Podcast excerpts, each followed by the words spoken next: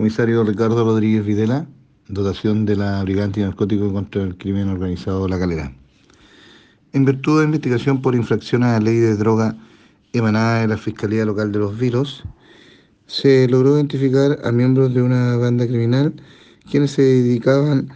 al cultivo y venta de marihuana en la zona central del país, estableciendo dos puntos de acopio de cannabis sativa lo que permitió la incautación total de 144 kilos, 780 gramos de sumidades floridas, cuya valoración en el mercado es de 724 millones de pesos. De igual forma, se incautó un vehículo que mantenía en cargo por robo, un revólver .22, munición, y se logró la detención de una de las personas investigadas, quien pasó a control de detención el día de hoy en el juzgado de garantía de Los Vilos.